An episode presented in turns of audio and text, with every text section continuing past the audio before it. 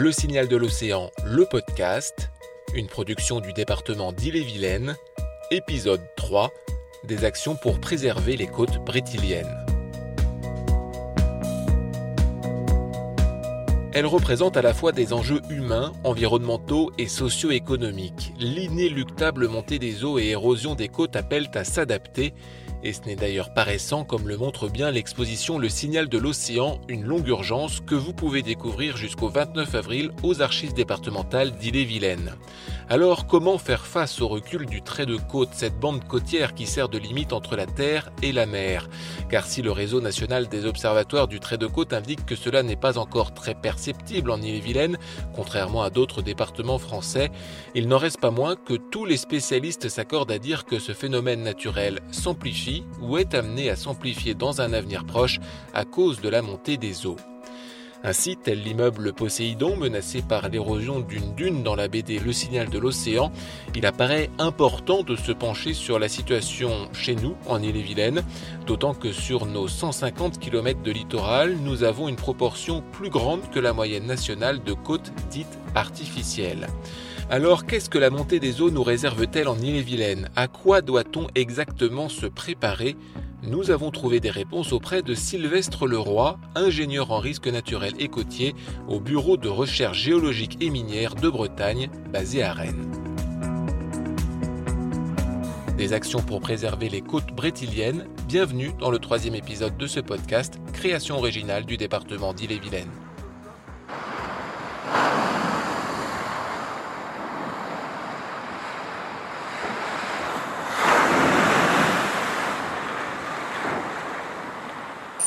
Ce littoral euh, brétilien, il y a à peu près un peu plus de la moitié qui sont en fait des côtes euh, artificielles, ce qui s'explique euh, bah, par exemple par les, digues au niveau de la baie du Mont-Saint-Michel, mais aussi par tous les ouvrages portuaires, le port de Saint-Malo, etc. L'essentiel du reste de ces côtes, c'est représenté par des, falaises, donc de différentes natures. Généralement, c'est des, falaises rocheuses assez solides, mais localement, on peut avoir des, roches, des roches meubles, des falaises meubles, qui sont plus sensibles euh, à l'érosion, au recul du, trait de côte. Et enfin, il y a, un petit pourcentage de, ce littoral qui correspond à des, cordons dunaires, comme on peut les retrouver, euh, par exemple, au niveau de Saint-Coulon, euh, donc des cordons dunaires qui, eux, sont, peuvent être sensibles facilement au recul du trait de côte. Sur ce trait de côte en Ille-et-Vilaine, il y a des secteurs qui sont en recul. C'est essentiellement les zones meubles, donc typiquement les, quelques cordons dunaires qu'on a pu identifier euh, en Ille-et-Vilaine. Au niveau des côtes à falaises, c'est assez stable pour l'instant de, ce qu'on a pu voir. Après, le, niveau de la mer étant appelé à monter, euh, ces évolutions peuvent aussi être modifiées par, par la suite. au niveau des, zones urbanisées pour lesquelles le trait de côte est, artificiel, il peut y avoir des risques notamment de, submersion marine, soit par création de brèches dans les digues, soit directement des, submersions marines, comme on en constate très régulièrement à, Saint-Malo, avec les vagues qui franchissent euh, les ouvrages. Euh, ces risques peuvent être appelés à être euh, amplifiés avec le, changement climatique, puisque enfin, on a pu montrer que même si les tempêtes ne sont pas modifiées par le, changement climatique, le fait que la mer monte, ça fait qu'on a des probabilités d'avoir des, des, événements de tempête et des submersions qui vont être très largement augmentés, donc des événements euh, par le passé, était vraiment exceptionnel, pourrait devenir euh, courant, voire fréquent euh, à l'avenir.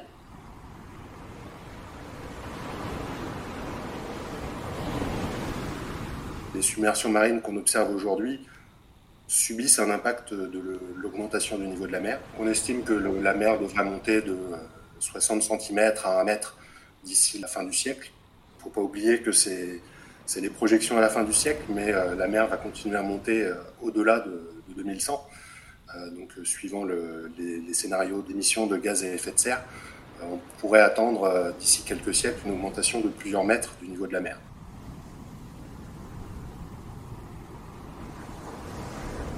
À Saint-Malo, vu qu'il y a déjà très fréquemment des, submersions marines, donc les vagues qui passent par-dessus les digues et qui peuvent créer des, inondations assez importantes, typiquement au niveau du sillon, on sait que l'augmentation du niveau de la mer va, amplifier ce, phénomène. Donc, euh, sauf à, vraiment rehausser tous les ouvrages, les renforcer pour qu'ils puissent résister, euh, la fréquence des, submersions marines va, forcément augmenter.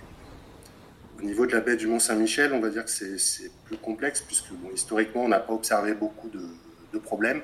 Les présalés se développent et donc développent aussi une protection juste devant les digues. Et puis bon, vu, les enjeux qui sont protégés par ces digues, donc avec plusieurs kilomètres de zone basse en arrière, on peut supposer que les digues seront entretenues pour éviter d'avoir des soucis majeurs de, de ce type-là. Prévenir la montée des eaux et l'érosion des côtes via la préservation des espaces naturels, c'est justement l'une des stratégies adoptées par le département d'Ille-et-Vilaine, avec la gestion de plus de 4000 hectares d'espaces naturels départementaux, dont 1000 hectares appartenant au Conservatoire du littoral. Le rôle joué par la collectivité départementale s'avère essentiel. C'est par exemple le cas à Lens du Guéclin, à Saint-Coulon. Nous y avons rencontré Guillaume Dution, chargé d'études espaces naturels au département d'Ille-et-Vilaine.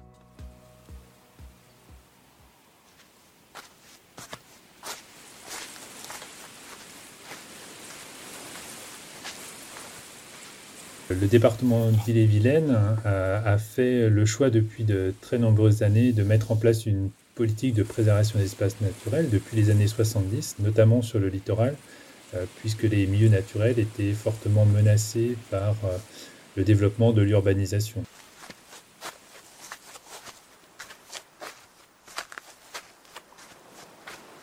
Le fait de, de, protéger ces milieux naturels depuis les années 70 permet aussi de maintenir ces milieux naturels euh, en bon état de santé. Et ces milieux naturels peuvent jouer un rôle euh, dans euh, la protection vis-à-vis de l'élévation du niveau de la mer.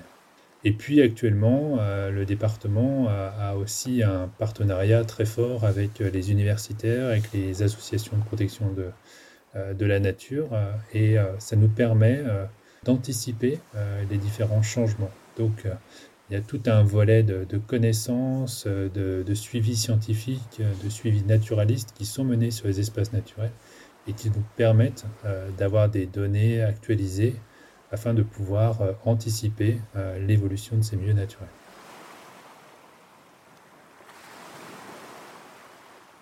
les sites naturels du département qui sont présents sur la côte sont de trois types principalement. nous avons des sites naturels qui sont sur la côte d'Émeraude, qui sont constitués soit de massifs euh, dunaires, soit de pointes rocheuses, et des sites naturels qui sont présents dans la baie du Mont-Saint-Michel.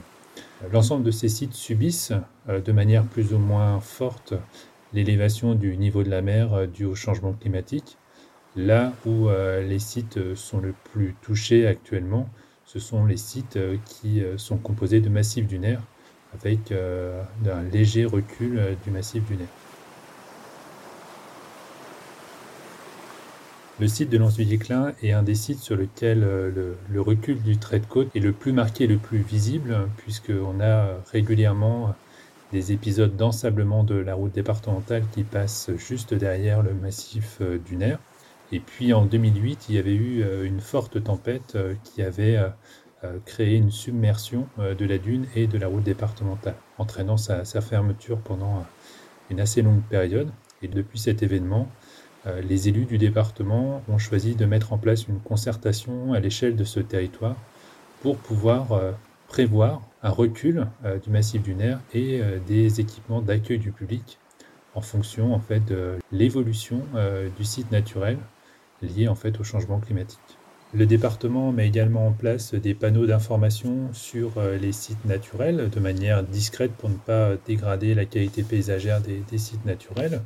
Euh, notamment pour rappeler l'importance euh, au grand public euh, de ne pas pénétrer dans les massifs dunaires et éviter ainsi une dégradation. Ces dispositifs de protection permettent de conserver la dune qui est un rempart important et qui s'adapte à l'élévation du niveau de la mer. Et quand vous sillonnerez le littoral brétilien, vous comprendrez maintenant mieux l'intérêt des clôtures, ces fameuses canivelles qu'il est donc important de ne pas enjamber afin de préserver les dunes qui nous protègent. Pour rappel, l'exposition Le Signal de l'Océan, une longue urgence est ouverte jusqu'au 29 avril 2022 aux archives départementales. Une version itinérante est également présentée jusqu'au 23 mars à la médiathèque de Plaine Fougère avant de se déplacer au sémaphore de la Pointe du Groin à Cancale du 9 avril au 7 mai prochain. Notez également également dans votre agenda cette rencontre débat aux archives départementales prévue mardi 5 avril à 18h. Plusieurs experts seront invités à échanger sur l'évolution du trait de côte de la baie de Lancieux à celle du Mont-Saint-Michel. Il sera question des actions mises en place et de prospectives. Toutes les informations utiles sont bien sûr à retrouver sur le site archive.il-et-vilaine.fr. À très vite pour un nouveau podcast du département d'Ille-et-Vilaine à écouter et liker sur votre plateforme favorite.